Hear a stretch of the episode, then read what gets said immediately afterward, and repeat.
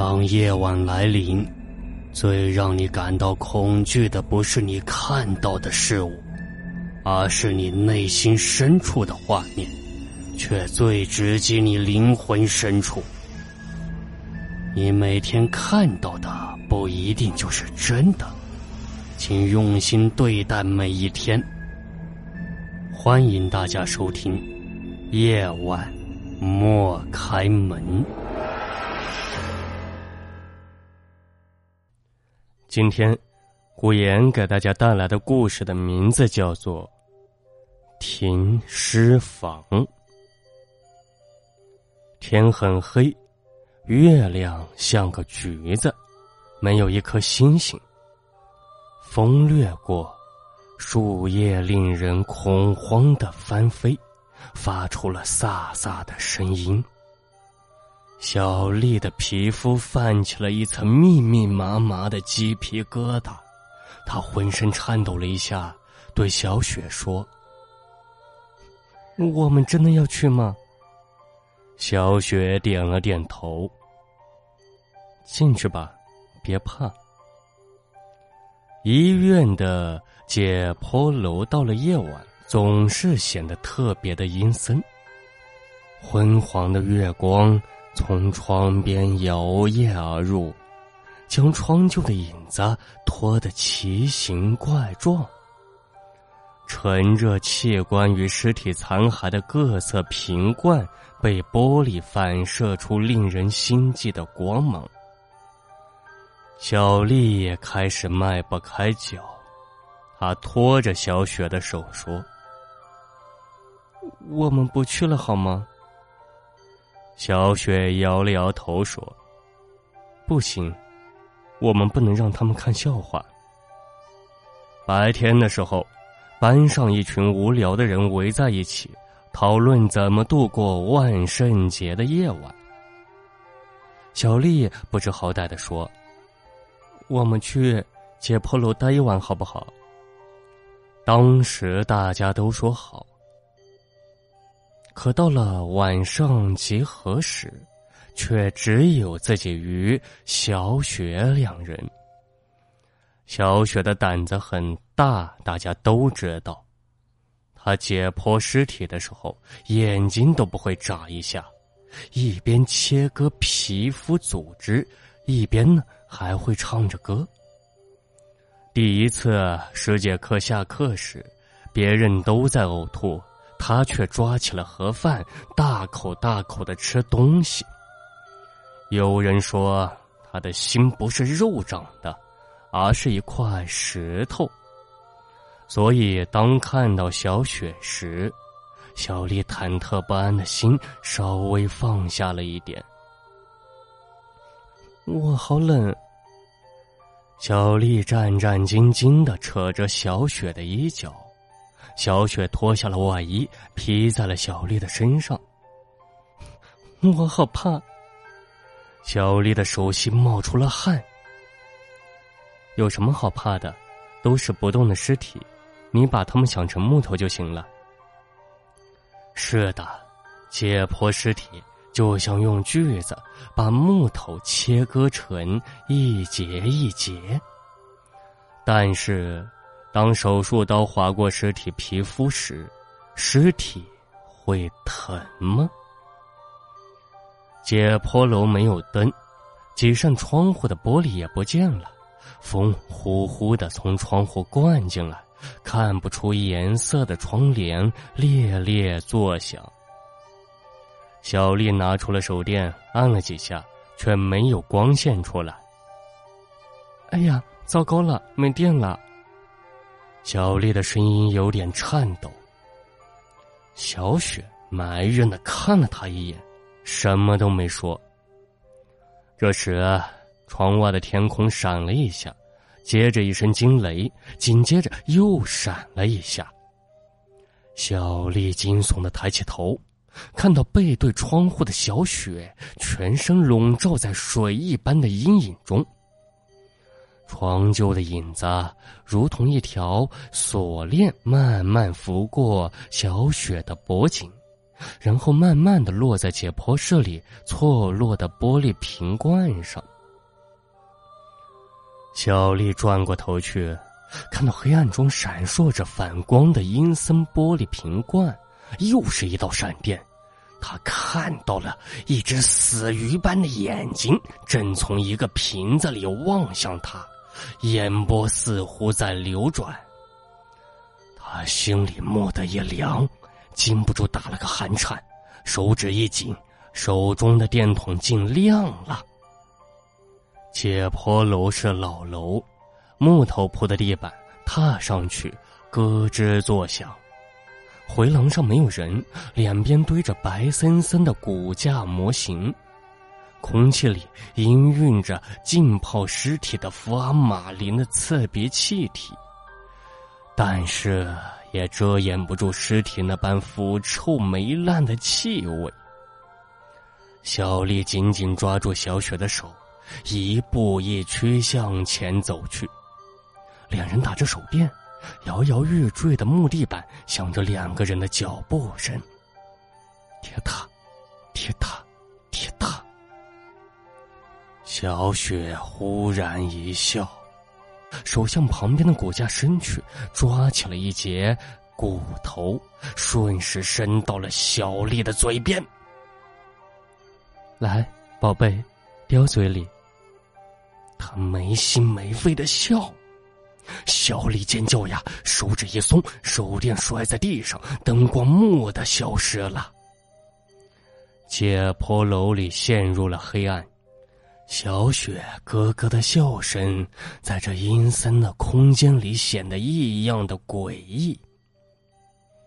咦？小丽止住了尖叫，努力的让心脏回到了原位，却又忍不住叫了起来。小雪顺着小丽的手望去，回廊尽头，一间紧闭着的房门微微泄出了一道昏黄的光。那是什么地方呢？小雪胆子大呀，拉着小丽向那间房门走去。门没有锁，轻轻一推，竟开了。门开的一刹那，屋里的灯灭了。又是死一般的黑暗。小雪和小丽刚一踏进这间房间，房门就砰的一下关上了。小丽转过身，想要打开门，门却死死的锁住了，怎么扭也扭不动。她绝望的回过身来，想要抓住小雪，却没想到抓了一个空。小雪呢？她到哪里去了？小丽开始感觉到了恐惧，但是她却不知道，这样的恐惧才只是刚开始。小丽全身抖个不停，剧烈看不见的惊悚让她说不出一句话来，冷汗浸湿了她的内衣，令她忍不住又是一个寒颤。小雪去了哪里？忽然，小丽听到了一阵细细碎碎的声音从四面八方涌来。这声音呢，像是脚掌划过木地板卷起的尘埃，空气里立刻散出了一丝淡淡灰尘的气息。屋里却一片黑暗，小丽什么也看不到。屋里。响起了阴恻恻的笑，恐惧的像个阴影，一点一点向小丽瘦弱的身体压迫，欺凌而来，让她喘不过气来。小丽瘫倒在地上，身体腾起了一团灰尘，这巨大的惊吓让她无法自持。胸口一起一伏，心脏突突的跳着，几乎要从嗓子眼里跳出来。他坐在地上，用手遮住了眼睛，他不敢看眼前的这一切。他嗅到了空气里那些渐渐蔓延的腐蚀味，还有骨架上曾经刷过的清气味，正越来越浓郁，逼迫的他没办法呼吸。恐惧令他闭上了眼睛，眼前又是一片黑暗，但他仍然可以感觉到阴影。他感觉到了有几缕潮湿的发丝正拂过他的面庞，此时的气味直往他的鼻孔里钻，他的胃也开始翻涌，排山倒海一般。小丽无力的身体向前瘫软而去，倒在了一个硬硬的东西上，额头硌得很疼。他知道。那是一具骨架的胫骨。他睁开了眼，白森森的一片，闪着绿色的灵光。在胫骨旁，还有一只蜡黄的小腿，肌肉萎顿，青筋毕露。小腿抬起，露出了一截脚趾，同样也是蜡黄的，轻轻的落在小丽的脸上。在尸体腐臭与骨架清漆的气味中，小丽看到了尸体的脚趾。小丽蓦地跳起呀，凭空生出莫大的勇气。她一把抓住面前蒙着骨架的斗篷，猛然的掀开，斗篷下是一张惨白的脸，正苦笑。是小丽班上的男生。小丽踢了一脚旁边尸体的小腿胫骨，传来一声惊呼：“是啊小雪在惨叫。”骨架只是用白色的石膏贴着斗篷上，还刷了清漆，惟妙惟肖。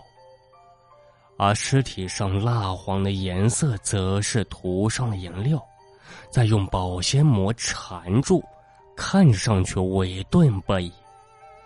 旁边其他的骨架与尸体都笑了起来。全是班上的同学，大家一起叫道：“万圣节快乐！”小雪惊异的问：“小丽，你是怎么知道我们是装扮的？”小丽怒气未平，又踢了一脚小雪，说：“拜托，下次办尸体时，麻烦把脚趾的紫色指甲给洗掉。”推开门，一群人回到走廊上，嘻嘻哈哈的。这时呢，小丽突然叫道：“嘘，你们听！”大家静下，空气里传来一阵阵吱吱的声音，很微弱，却很清晰。是什么声音？哎呀的声音，竟也有一些颤抖。一个胆大的男生说。像是电锯的声音，好像是在电锯切割什么东西。电锯，电锯会在解剖楼里切割什么东西呀？回廊尽头的一扇木门，微微泄出了一点昏黄的光，声音就是从那扇门里传出来的。去看看。小丽此刻胆子大了不少。把恐惧消化掉后，恐惧呢就会变成勇敢。小雪却有点害怕了。当面对已知的东西时，她不会害怕。现在要面对的却是解剖楼里的一扇门，里面响着电锯的声音。小雪不愿意显示自己的胆怯，她被小丽拉着到了这扇门前，回头去。班上那些自称胆大的男生，竟一个也不见了。小丽推开了门，向里面望去。屋里，一个满脸沟壑干瘦的老头，一手提着电锯，站在一张破旧的手术台前，另一只手握着一瓶劣质的白酒，抬起了头，看着小丽和小雪。手术台上是一具蜡黄的尸体，已经被电锯切割成几大块，切口处凝结着黑紫色的血液，煞是触目惊心。依稀看得出，那是一具女尸，年龄不大，头颅已经被割了下来，扔进了一边污秽的木桶里。电锯呢还在响着，小丽和小雪吓得一句话也说不出来。老头阴恻恻的冷笑，仰起了头来，大口喝下了一口酒，然后伸手在女尸的身上抓了一把，捏起了一团肉，塞进了嘴里，慢慢的咀嚼。一汪乌黑的血缓缓从他嘴角渗下，淌过了他那布满沟壑的脸。小丽和小雪同时发出了一声尖利的惨叫，转头就往外跑。回廊上全是一样的大门，却找不到下楼的出口。小丽和艾艾像没头的苍蝇，在回廊里跑来跑去，转了几个圈，却发现不仅连楼下的出口都找不到，就连刚才那间恐怖的房间也不见了。终于，他们跑不动了，喘着粗气扶墙哭泣。小雪试探着说：“刚才我们是幻觉吧？”小丽抱着小雪的肩膀，哭着说：“不知道，我什么都不知道。我想回家。”屋里的老头将木桶中的头颅捡出来，重新放在蜡黄的女尸颈像上。女士木的坐起来说：“你就这样放走了他？”老头环视了一下屋中的一具具泡在玻璃缸中的尸体，笑着说：“跑，他能跑到哪里去？”老头走到了一口玻璃缸边，伸进手拍了拍尸体的头，说。不错，你表现的很好，扮演的骨架很逼真。尸体露出了笑脸，正是那个小丽与小雪的男同学。其他的玻璃缸里的尸体也一起笑了起来，笑得阴恻恻的。他们全是小丽与小雪班上的同学。手术台上的女士转过头来。温柔的对干瘦老头说：“时间该差不多了吧？”他的脸出现在了昏黄的灯光下，很漂亮，是小丽的脸。这时啊，门外的回廊上响起了小雪的惨叫：“啊！”本期的夜晚莫开门节目播讲完了，感谢您的收听。